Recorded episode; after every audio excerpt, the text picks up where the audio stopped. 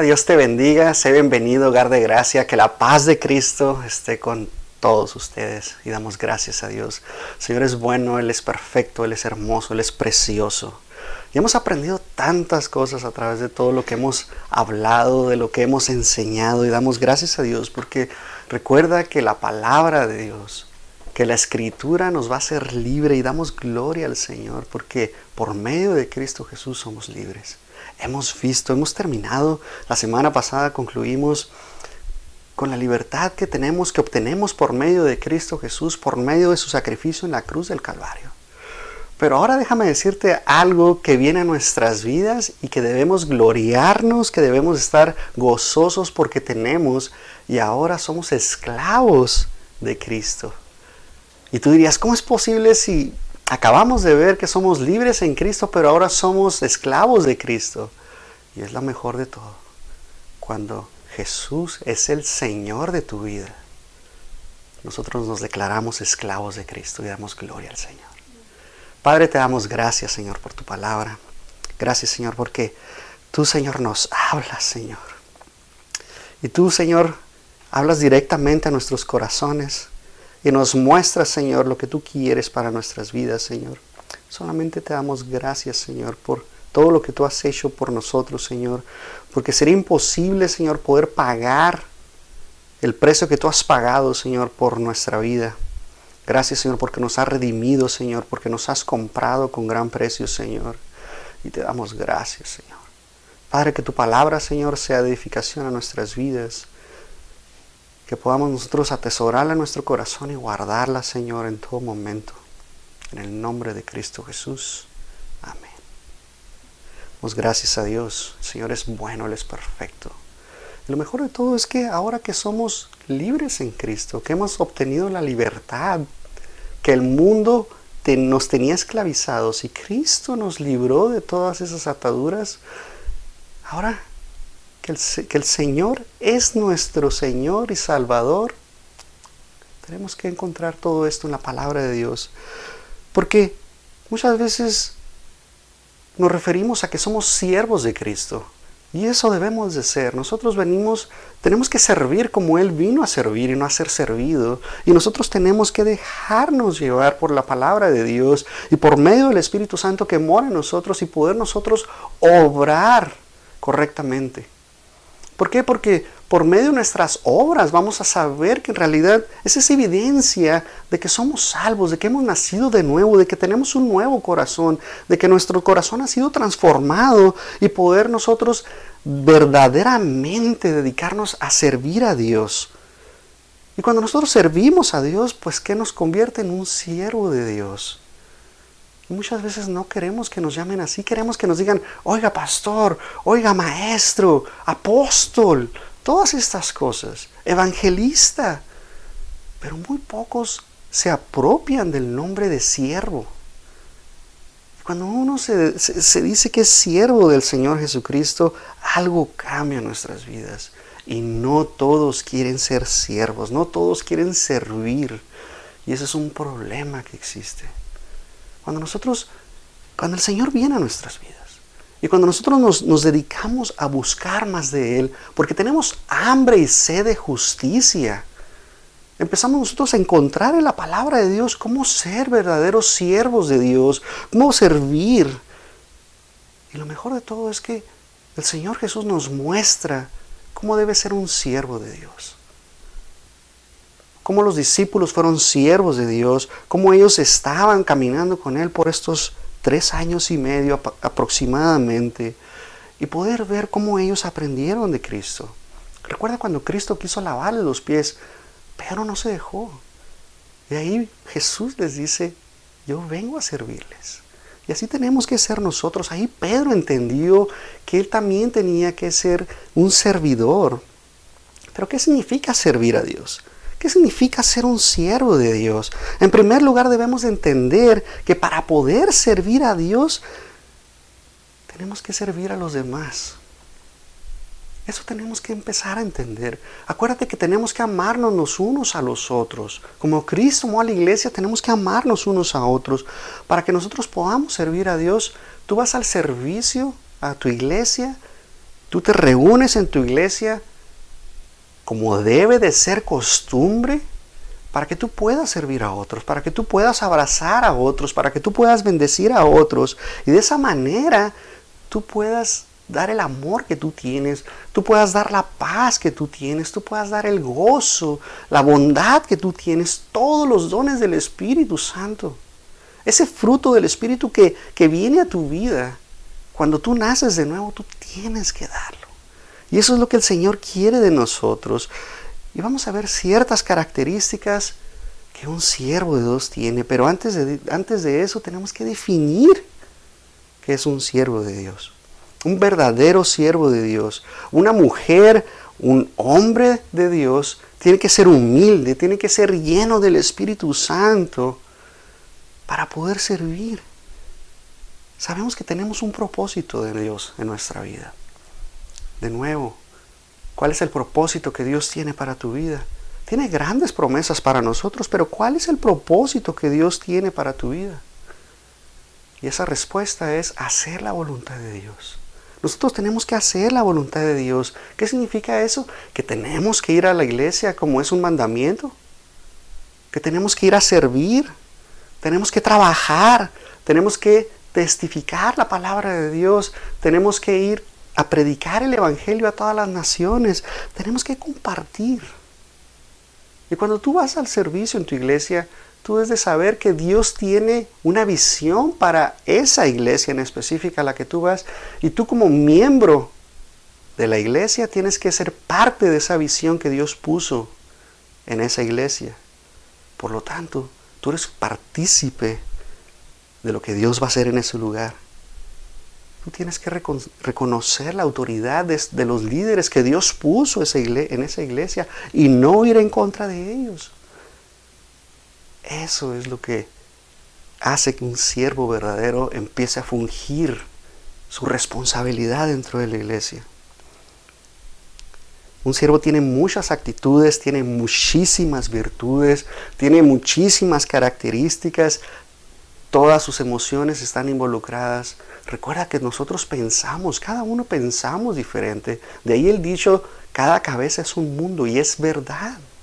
Porque todos pensamos diferentes. Aunque seamos afines, hay cosas en las que pensamos diferentes. Y damos gracias a Dios porque Él puso su imagen en nosotros para poder pensar diferentes, para poder ser usados diferentes. Por esa razón nosotros tenemos diferentes talentos, diferentes dones que podemos aplicarlos. Y para poder nosotros ser usados en el servicio.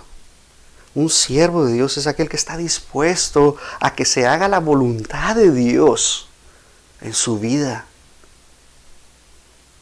Esto significa que tenemos que aceptar lo que está en la palabra de Dios, estudiar la palabra de Dios, orar todos los días, tener comunión con el Maestro, alabar a Dios, entrar con acción de gracia delante de Él alabándole, gozando, danzando, como Dios, como el Espíritu Santo traiga tu vida, para que tú puedas ser un verdadero siervo de Dios. Y para que nosotros podamos entender que un siervo de Dios tiene que ser de esa manera, tenemos que entender que la palabra siervo, originalmente en el griego, es la palabra duolos, que significa esclavo. Y tú dirías, ¿cómo es posible esto? Esa es la palabra. Esa es la palabra que Cristo habló, a la cual se referían también en el antiguo pacto 250 veces, hacen, hacen referencia a esa palabra.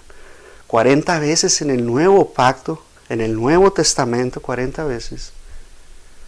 Y la verdad es que cuando entendemos que nosotros tenemos que ser esclavos de Cristo, esclavos de Dios, porque ahora le pertenecemos a Dios, ya no le pertenecemos al mundo, sino a Dios.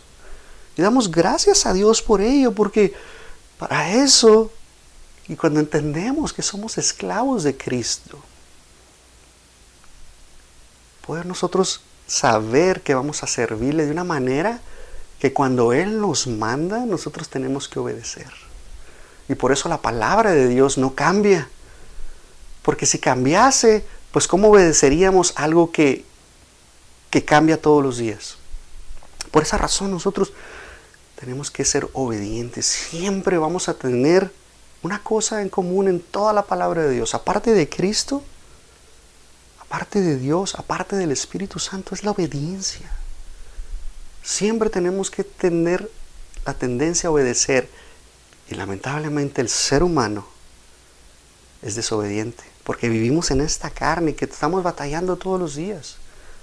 Porque si Dios nos dice no robes, pues estamos luchando para no robar, para no mentir, para no adulterar, para no lastimar al prójimo. Estamos luchando constantemente. Pero la palabra de Dios nos viene y nos llama y nos dice algo que tenemos que hacer nosotros como hijos de Dios. Si queremos ser esclavos de Cristo, si queremos seguir a Cristo, mira lo que dice Lucas 9:23. Y vas a decir, no puede ser, ¿cómo está esto posible la palabra de Dios? Mira lo que dice. Y decía a todos, si alguno quiere venir en pos de mí, niéguese a sí mismo, tome su cruz cada día y sígame. Porque todo lo que quiera salvar su, porque todo el que quiera salvar su vida la perderá. Y todo aquel que pierda su vida por causa de mí, éste la salvará.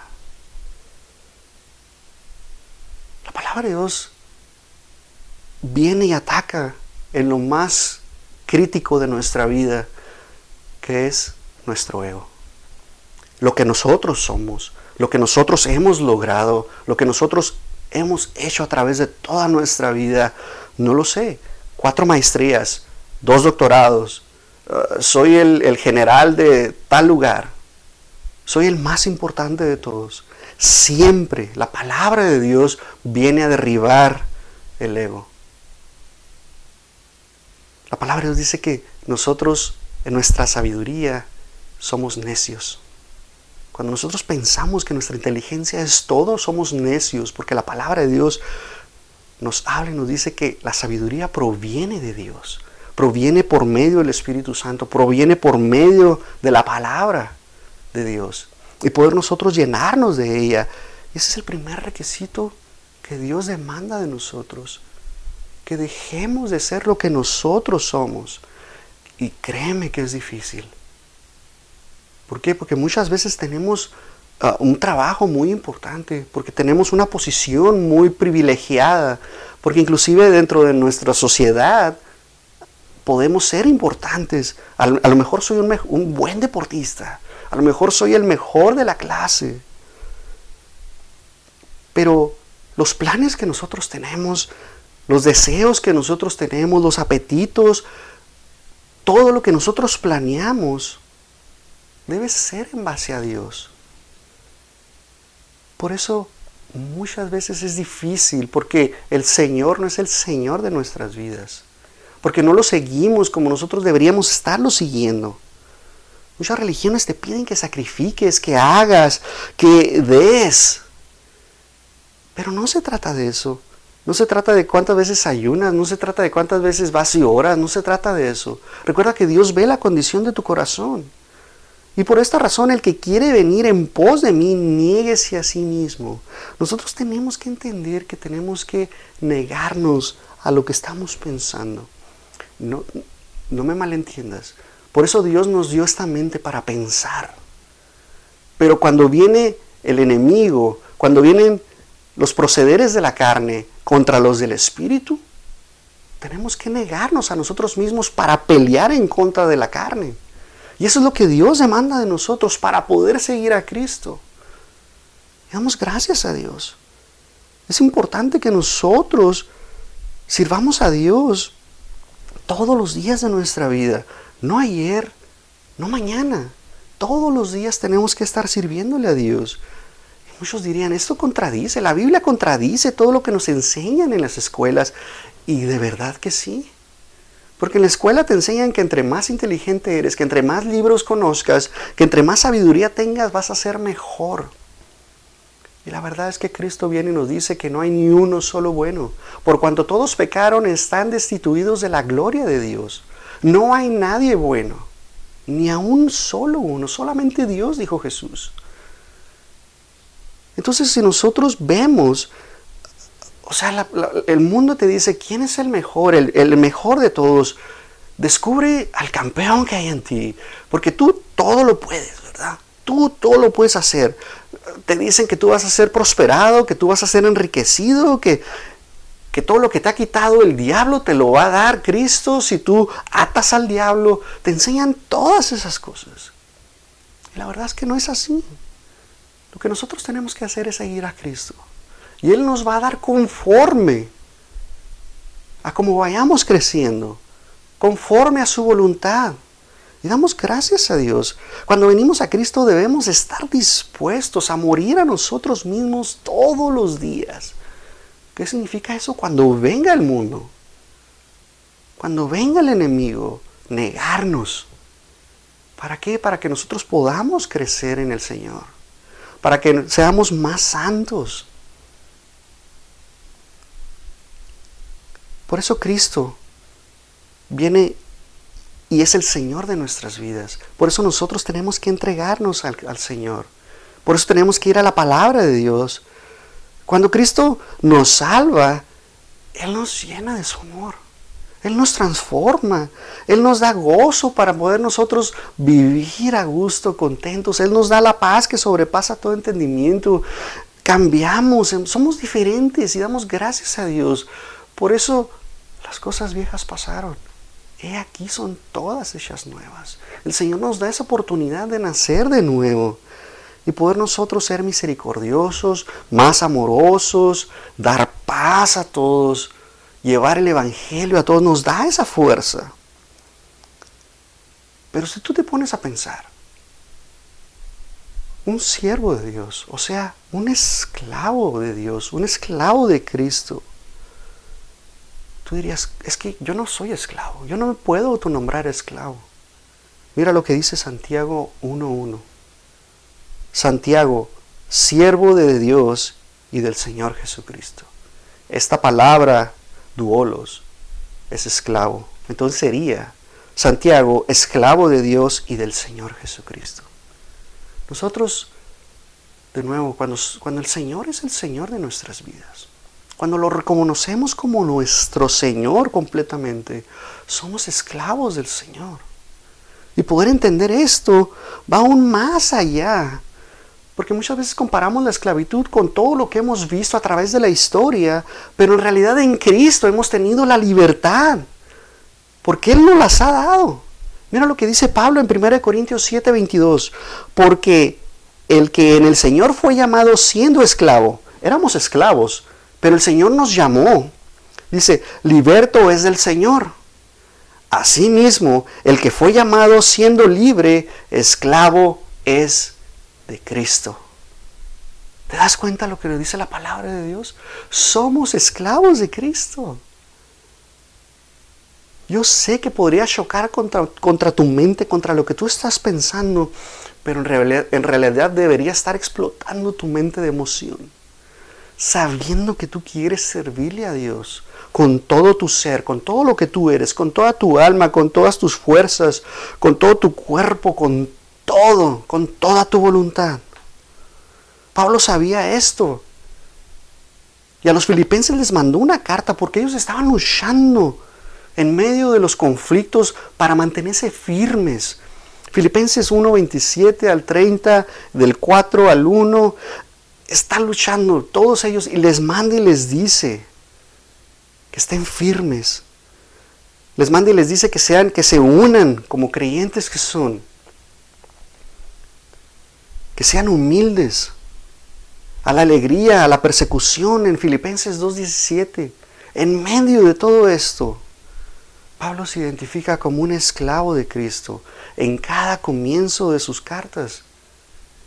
Él les dice que es un esclavo de Cristo. De la misma manera Pedro, en segunda de Pedro 1.1, Judas 1, Apocalipsis 1.1, Juan. Todos diciendo que son esclavos de Cristo. Pablo repite esta palabra en Romanos, en Primera de Corintios, en Gálatas, en Efesios, en Colosenses, en Segunda de Timoteo, en Tito. Entonces, si los Reconocieron que eran esclavos.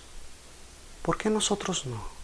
¿Por qué se nos hace difícil nosotros reconocernos como esclavos de Cristo? Porque Cristo demanda de nosotros que le sirvamos con todo lo que somos y que nos neguemos a nosotros mismos. Podemos concluir que con seguridad el Señor quiere y demanda de nosotros que seamos esclavos de Él, que le sirvamos en todo momento. Mira lo que dice Pablo en Filipenses 3:7. Por cuántas cosas eran para mí ganancia, las he estimado como pérdida por amor de Cristo. Y ciertamente aún estimo todas las cosas como pérdida por la excelencia del conocimiento de Cristo Jesús mi Señor. Por amor del cual lo he perdido todo y lo tengo por basura para ganar a Cristo. Pablo nos enseña que tenemos que negarnos a nosotros mismos, que lo que hemos tenido no debería ser un obstáculo para nosotros seguir a Cristo, para nosotros crecer en el conocimiento de Cristo Jesús, para nosotros podernos llenar del amor de Cristo. Todo lo que hemos ganado tenemos que pasarlo a segundo término. No te estoy diciendo que pases a, un lado a tu familia, porque eso es más importante que las cosas que has obtenido a través de los años. Pero tenemos que entregarnos totalmente como siervos de Dios, como esclavos de Cristo que somos, para poder nosotros servirle de la manera que Él quiere que sirvamos. Cuando nosotros ponemos el trabajo como primer lugar, en lugar de servirle a Dios, no puedes servirle a Dios. Aunque tú quieras servirle a Dios, no vas a poder, porque tu, tu, enfoque número uno es tu trabajo y es más importante que Dios. Por lo tanto, no esperes que Dios derrame sobre, ti sus bendiciones. No lo esperes. Tienes que buscar primeramente el reino de Dios y su justicia y todo lo demás os será añadido. Amén todo lo demás. Busca primeramente a Dios. Llénate de la palabra, empápate de ella para que conozcas, para que seas renovado y transformado, para que vayas cambiando de gloria en gloria, como un espejo descubierto, como a cara descubierta, dice la palabra de Dios en Santiago. Mira lo que dice Hechos. Lucas está hablándonos y nos dice, mira lo que dice Hechos 8, 21.8. Al otro día, saliendo Pablo, y los que con él estábamos fuimos a Cesarea y entrando en casa de Felipe el evangelista, que era uno de los siete, posamos con él.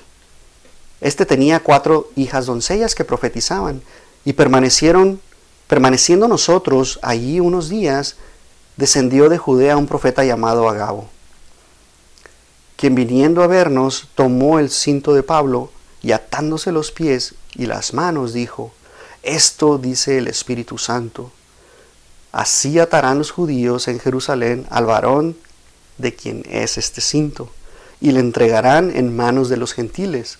Al oír esto, le rogamos nosotros y los que de aquel lugar que no subiese a Jerusalén. Entonces Pablo respondió, y aquí está lo mejor de todo. El Espíritu Santo está diciendo lo que le va a pasar a Pablo. Hay gente que está tratando de tener a Pablo para que vaya a Jerusalén. Y mira lo que dice Pablo. ¿Qué hacéis llorando y quebrantándome el corazón? O sea, Pablo se entristeció porque lo que escuchó probablemente no eran buenas noticias, ¿verdad? Obviamente no lo son. Y luego ellos estaban llorando. ¿Por qué? Porque no querían dejar ir a Pablo. Pero mira esta respuesta.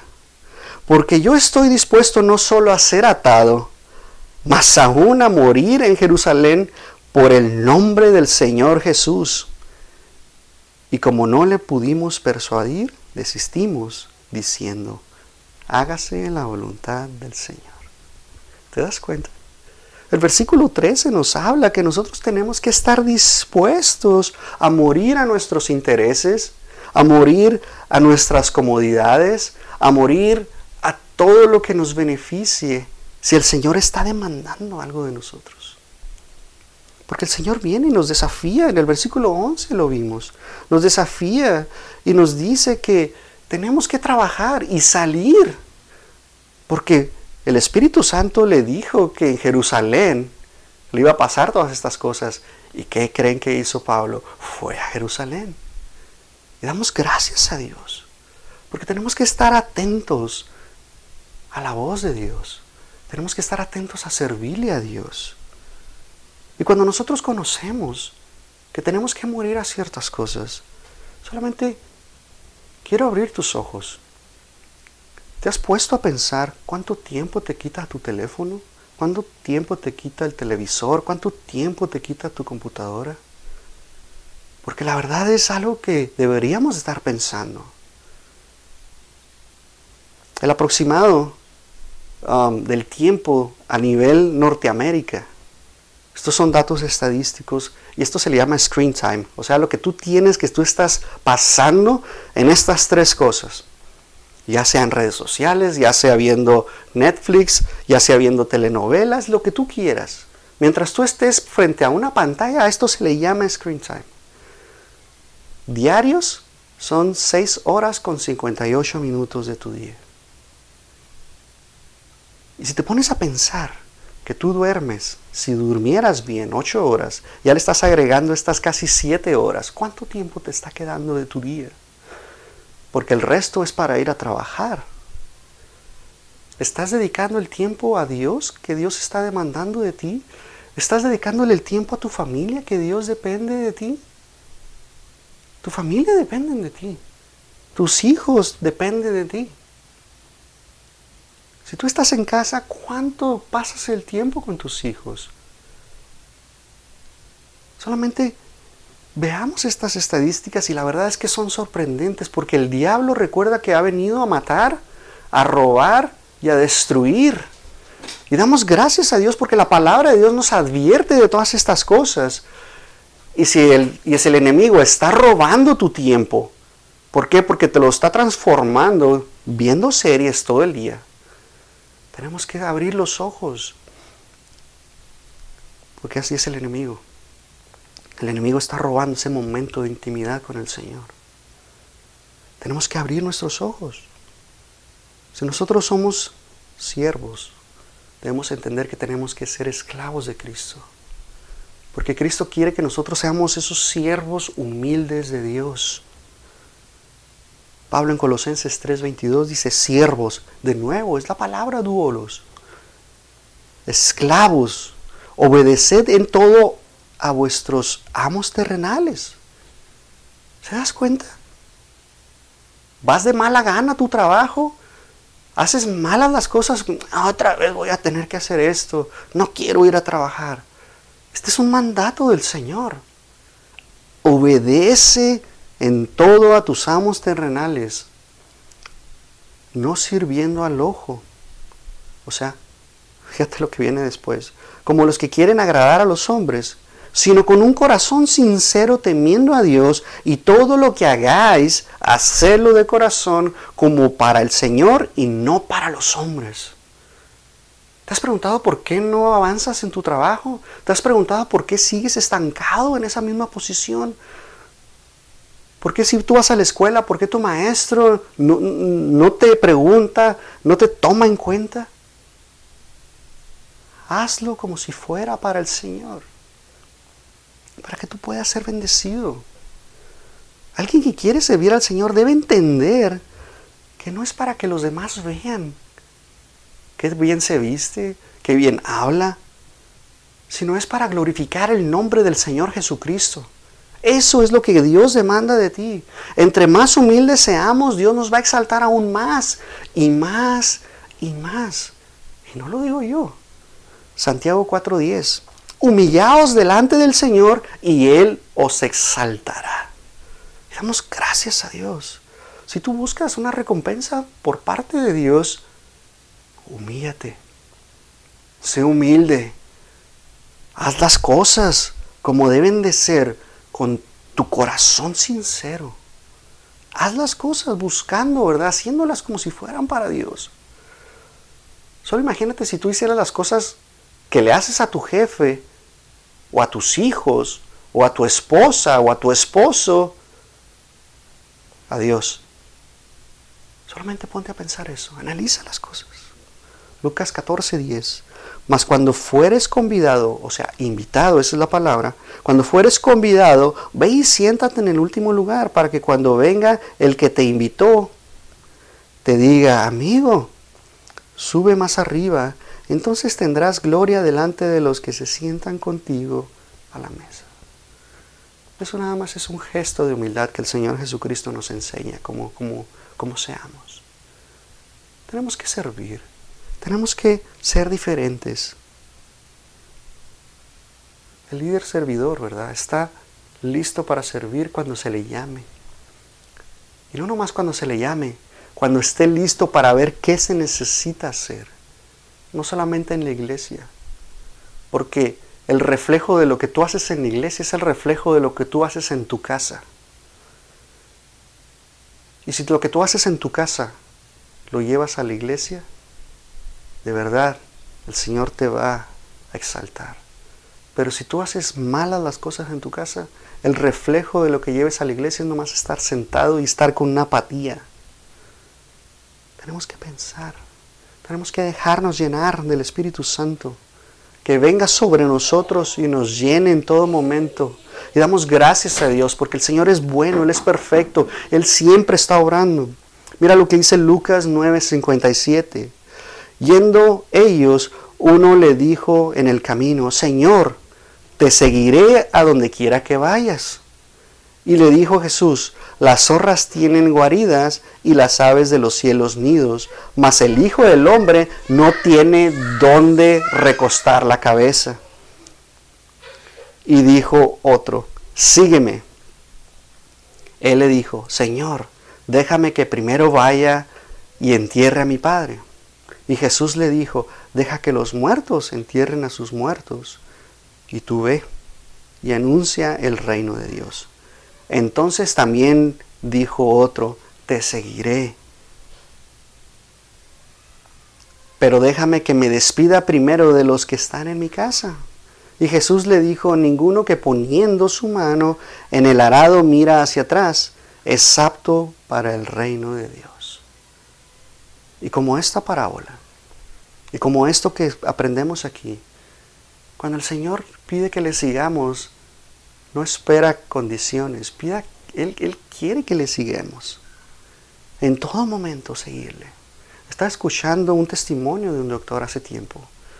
Y este doctor, él decía que a escondidas se iba a la iglesia a las 6 de la mañana a limpiar los baños con su hijo.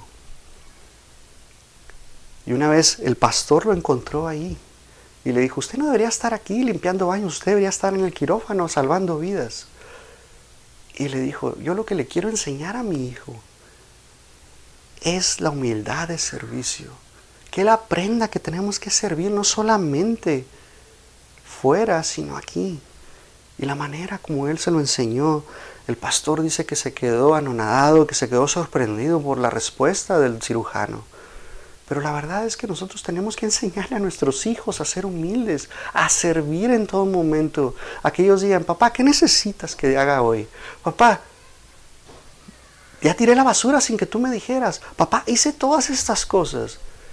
Cuando tú te das cuenta de todas estas cosas que tú has enseñado a tus hijos, tú te llenas de gozo. Porque no hay necesidad de que tú les digas nada, sino de que ellos hagan las cosas por sí mismos y poder servir. Un siervo de Dios amansa la mía extra. Lo hemos visto en Mateo 5:41. Si el Señor te pide que camines una milla, tú da dos. Hazlo más y más para que tú puedas ser un verdadero siervo de Dios. Tu servicio no solamente tendrá un propósito, no solamente es una pasión o una dirección, sino se trata de agradar a Dios, de hacer la voluntad de Dios. Y no lo hagas en tus fuerzas, sino deja que el Espíritu Santo te llene y te guíe para que tú puedas ser usado por Él. Zacarías 4:6 ya para terminar. Entonces respondió y me habló diciendo, esta es palabra del Señor a Zorobabel, que dice, no con ejército ni con fuerza, sino con mi espíritu. ha dicho el Señor de los ejércitos. Nosotros debemos ser verdaderos siervos de Dios. Y cuando tú reconoces que el Señor es Señor de tu vida, la verdad es que todo, todo, todo cambia. Y damos gracias a Dios. Padre, te damos gracias, Señor, por tu palabra, Señor. Gracias, Señor, porque tú nos enseñas una vez más, Señor, que tenemos que escudriñar tu palabra, Señor, para poder encontrar los misterios que tú has dejado para nosotros. Y una vez que entendemos, Señor, que somos tus esclavos, nos rendimos completamente a ti, Señor. Te servimos, Señor, de la manera que tú demandas que lo hagamos, Señor. Y solamente haciendo tu voluntad, Señor, siendo obedientes, Señor, a tu palabra. Gracias Señor porque tú de nuevo renuevas nuestro entendimiento, transformas nuestra manera de pensar por medio de tu Espíritu Santo y damos gracias Señor. A ti sea toda la gloria, toda la honra en el nombre de Cristo Jesús. Amén. Dios te bendiga.